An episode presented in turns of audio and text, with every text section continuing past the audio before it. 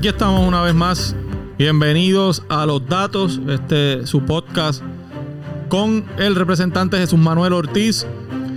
Bien contento de estar una vez más con ustedes aquí en otra edición de este podcast que hemos estado trabajando con mucho cariño, con mucho entusiasmo para continuar esa comunicación que entendemos es bien importante podamos tener y, y es mejor que utilizar este tipo de mecanismo para poder eh, continuar este diálogo.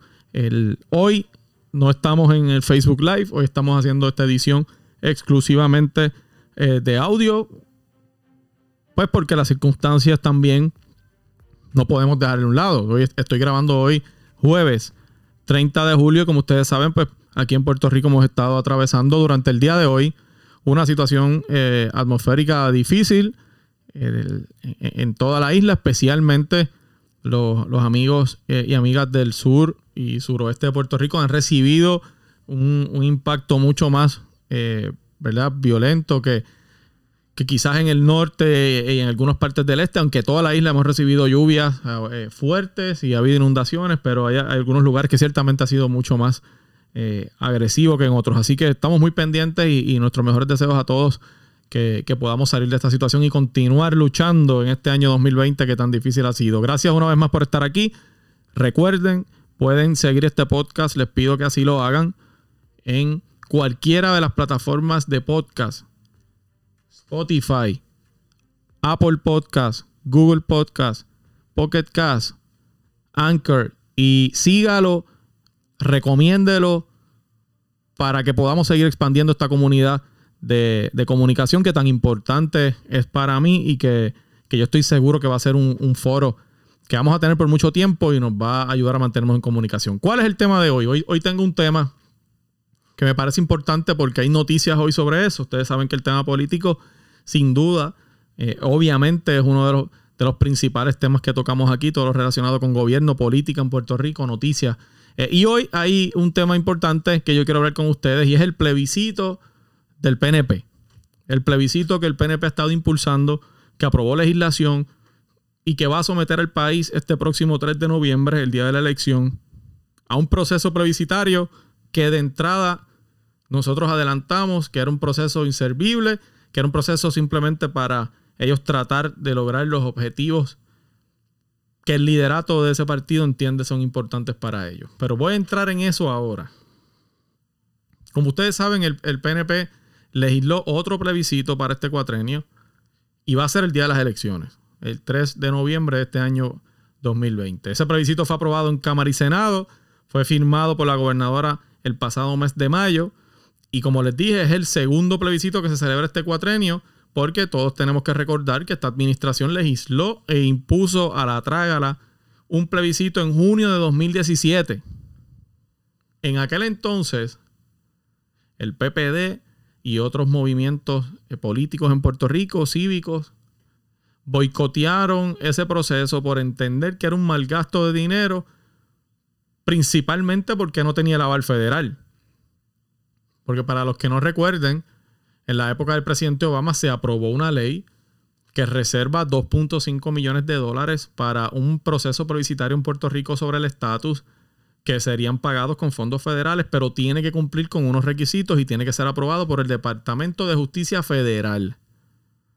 Y en aquel entonces se entendía que por el diseño del proceso, por la manera en que lo hicieron, no iba a tener el aval. De hecho, así mismo surgió y en aquel, en aquel plebiscito del 2017, el gobierno federal le dijo en una carta al entonces gobernador Ricardo Rosselló que si querían un proceso justo, tenían que incluir al Estado Libre Asociado. Yo recuerdo aquel momento en el que el PNP se dio contra la pared una vez más porque querían con definiciones nebulosas y fraudulentas sacar al Estado Libre Asociado y poner cualquier otra definición que ellos entendieran con tal de salir victorioso. Ese invento que recuerdo con aquel momento lo llamamos el embeleco del PNP, nos costó 7 millones de dólares en momentos de crisis, gente. No en momentos en que el dinero aquí estaba disponible, que se conseguía debajo de las piedras, que, que, corría por las calles. No, momentos donde estábamos en una quiebra, que estamos hoy todavía. En momentos en donde había mucha incertidumbre en el país con un plan fiscal que avalaba ese mismo gobierno del PNP y de Ricardo Rosselló, que incluía ese, ese, plan fiscal que ellos apoyaban y que recordaremos todo, aquella infame foto en el jardín hundido de la fortaleza con legisladores, jefes de agencias, funcionarios de confianza del gobernador, algunos alcaldes, celebrando un plan fiscal que incluía recortes de pensiones, que incluía recortes de fondos a la Universidad de Puerto Rico, que incluía recorte de fondos de los llamados subsidios a los municipios, que incluía recortes en servicios de salud, en medicamentos del plan de salud del gobierno, en la aportación patronal al plan médico de los empleados públicos y muchos otros recortes más que recordamos muy bien porque dimos esa pelea. En aquel momento ellos estaban impulsando un plebiscito que nos costaba 7 millones de dólares, que desde el principio se les dijo que no servía. Y como tal y como se anticipó, fue un fracaso. Se desperdiciaron 7 millones de dólares que se pudieron haber utilizado, como les dije, para salud, para corrección que, están en manga por hombro, para la policía, que es un desastre la forma en que la manejan, igual que bomberos, para ciencias forenses, que hemos pasado un caos este cuatrenio, para medicinas en el pediátrico, que hubo un momento donde no habían. Un plebiscito en el que solo fue a votar el 23% de los electores inscritos se les advirtió en aquel momento, fue un fracaso, fue un engaño, no sirvió ese plebiscito. Pero eso no ha sido todo lo que esta administración ha tratado de hacer para poder venderle al país el sueño de la estadidad. Han gastado fondos públicos en procesos de legislación local y federal, cabilderos en Washington millones de dólares para tratar de impulsar el tema de la estadidad y a pesar de todos los esfuerzos que han hecho, donde, donde han puesto este tema por encima de cualquier otra cosa, aún el país pasando las necesidades que, que estamos pasando, no consiguieron una sola vista pública para alguno de los proyectos que impulsaron. Y no podemos olvidar que Jennifer González radicó dos. Dos proyectos para estadidad. Uno de ellos, recuerdo, que prometía la estadidad para el 2025 y otro con el congresista Darren Soto de la Florida, que decía que iba a traer la estadía en 90 días. Nada pasó con ninguno de los dos.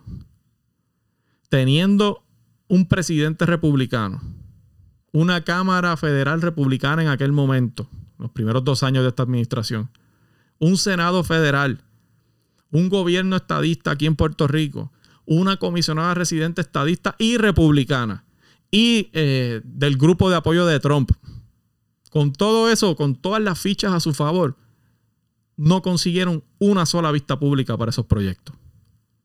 Eso les envía un mensaje, eso debería enviarles un mensaje. Aprobaron aquí también el plan Tennessee, acordémonos de eso. Enviaron una supuesta comisión de igualdad para Washington a cabildear allá. Nada pasó. Y lo más reciente que han intentado hacer, que ya lo aprobaron, que ahora están en ese plan, ¿Es el, referéndum o el plebiscito de estadidad, sí o no? Plebiscito que firmó, lo convirtió en ley la gobernadora tan reciente como en mayo de este año. ¿Y qué pasa con ese plebiscito? ¿Por qué yo estoy hablando de este tema hoy? Algunos de ustedes podrán preguntarse. Bueno, porque hoy se da a conocer una carta, que de hecho tengo que, tengo que darle crédito a quien lo tiene, que Jay Fonseca en su página de internet revela la carta que le envía el subsecretario del Departamento de Justicia Federal, donde se habla de este plebiscito. Y quiero momentáneamente transportarnos al momento de que se discutió este plebiscito en las cámaras, porque en aquel momento en el que la Cámara de Representantes aquí votó por ese proyecto, todos, todos los compañeros hicimos planteamientos.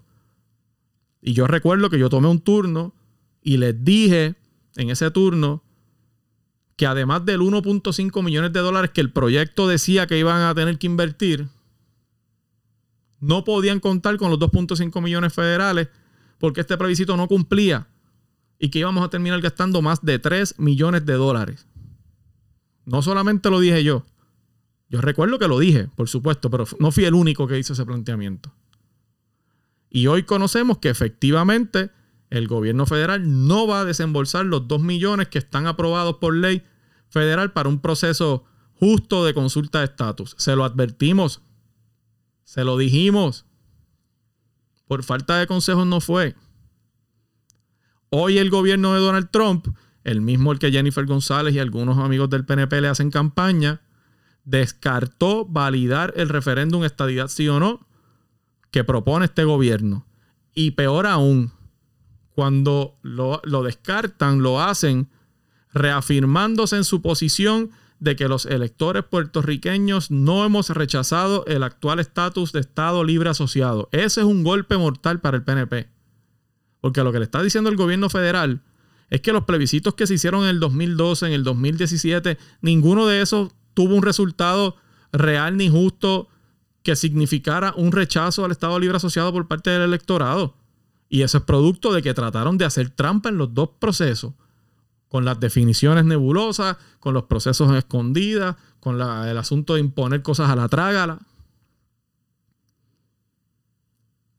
Así que no solo es que no cumple en lo que están proponiendo ahora, es que la posición del gobierno federal es que los puertorriqueños no votamos en un procesos justos ni en el 2012 ni en el 2017. Los vuelven a señalar por tratar de jugar sucio.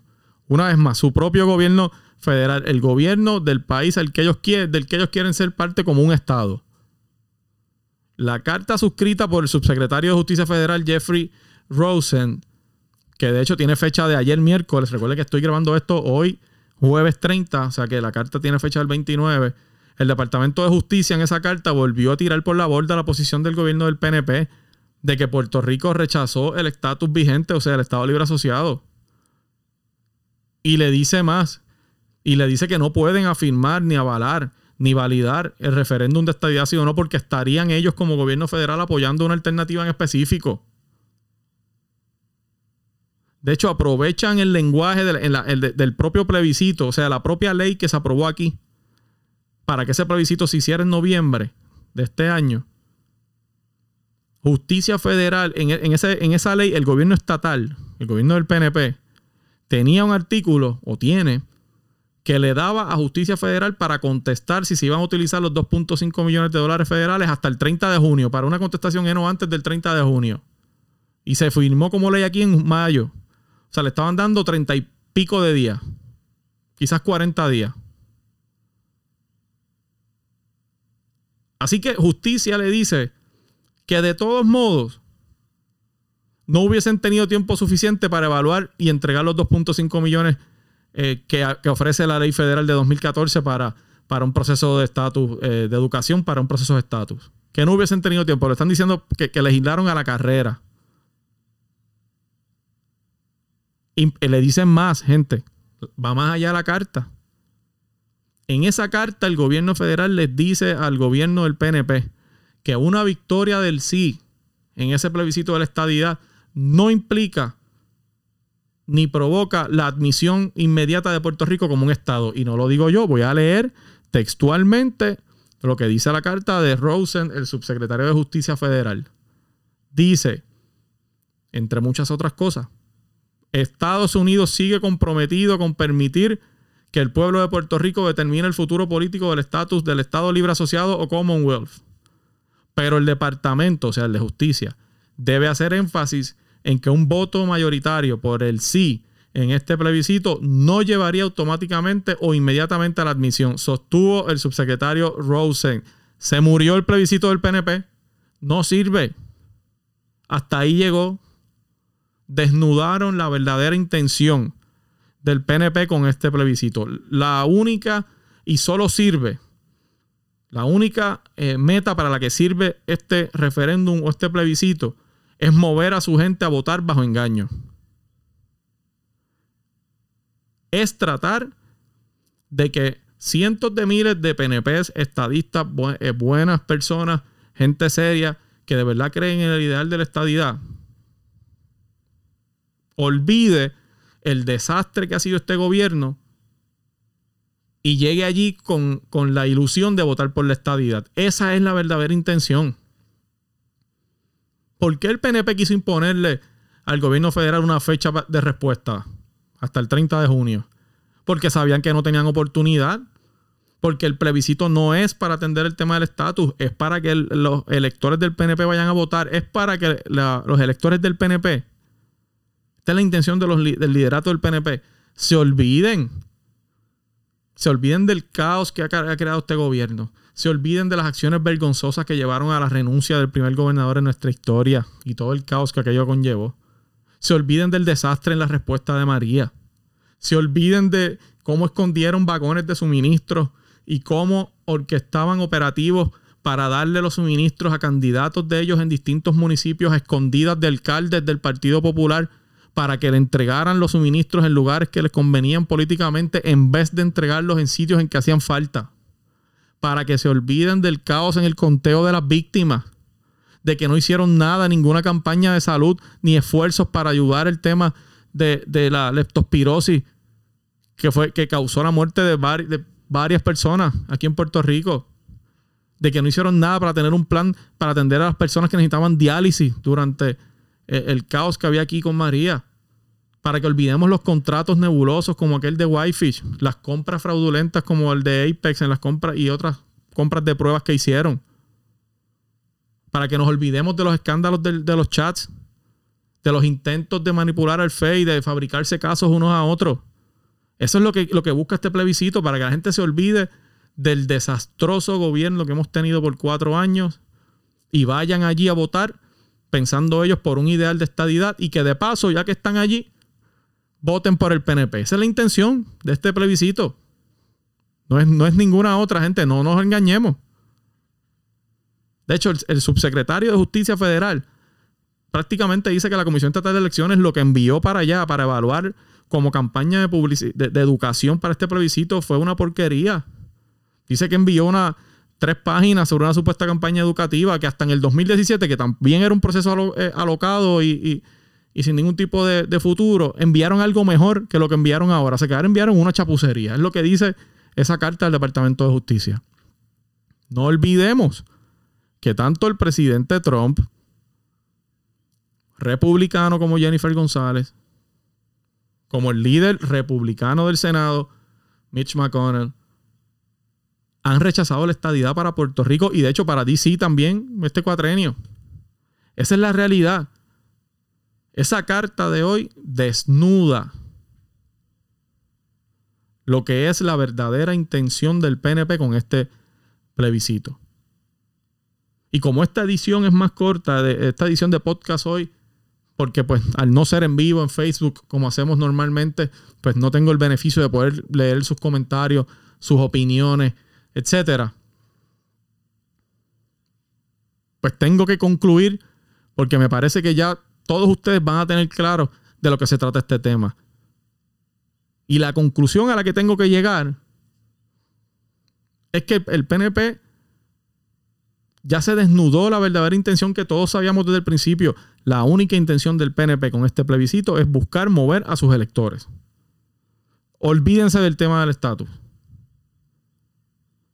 No les importa malgastar el dinero de la gente en momentos de crisis con tal de adelantar sus intereses y, más importante aún, permanecer en el poder. Esa es la verdadera intención detrás de este plebiscito. No sirve para nada más este plebiscito, este referéndum. El único motivo es tratar de engañar a los electores de su partido. Es otra demostración de que anteponen sus intereses a los intereses del país. Si ese plan va a funcionar o no, lo sabremos en noviembre. Pero es importante que los amigos del PNP que me están escuchando, que me puedan escuchar aquí, amigos y amigas del PNP, estadistas de corazón, gente seria, entiendan bien de lo que se trata esto.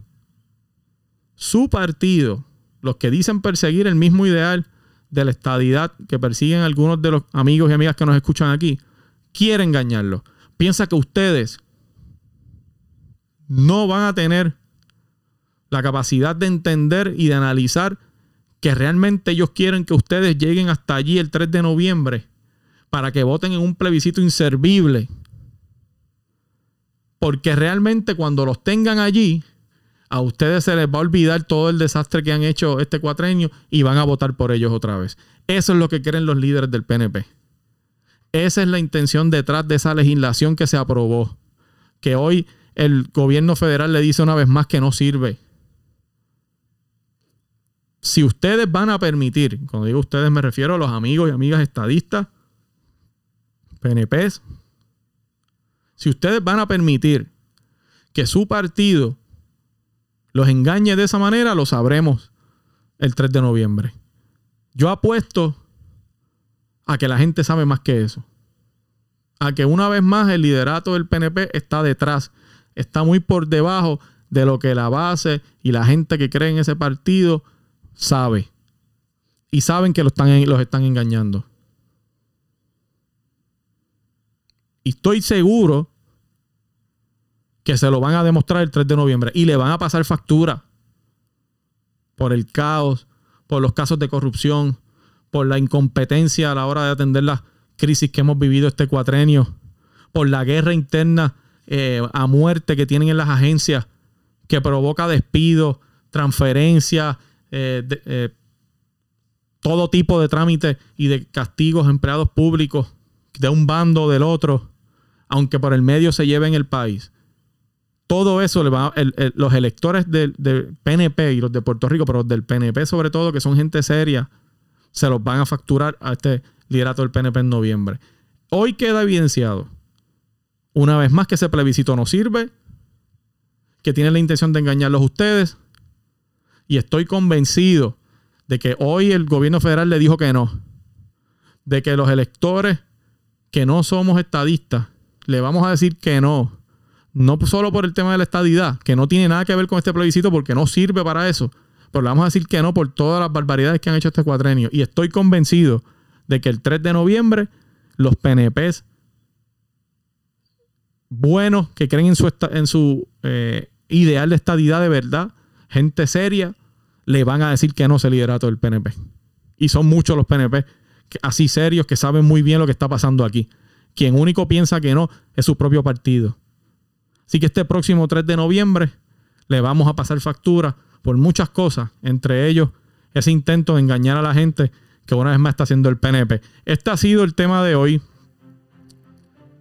Yo no creo que tengamos que pasar mucho más tiempo para, para eh, discutirlo bien. Yo creo que ya mucho más de lo que hemos hecho queda claro que el PNP y su, y su proceso plebiscitario eh, es un intento más de engañar al país. Así que gracias a todos ustedes por su sintonía. Como siempre les digo, denle follow, síganlo cualquiera de las plataformas de podcast. Búsqueme a sí mismo. Los datos, Jesús Manuel Ortiz. Y va a encontrarlo en Spotify, en Apple Podcasts, en Google Podcasts, en Anchor, en Pocket Cast, en cualquiera de, los, de las plataformas de podcast. Y ayúdenme a continuar creciendo esta, esta comunidad para seguir comunicándonos, valga la redundancia, para seguir dialogando y para que sea un foro más en el que podamos seguir. Hasta la próxima, en el próximo episodio de Los Datos, el podcast del representante, este quien les habla, Jesús Manuel Ortiz. Muchas gracias.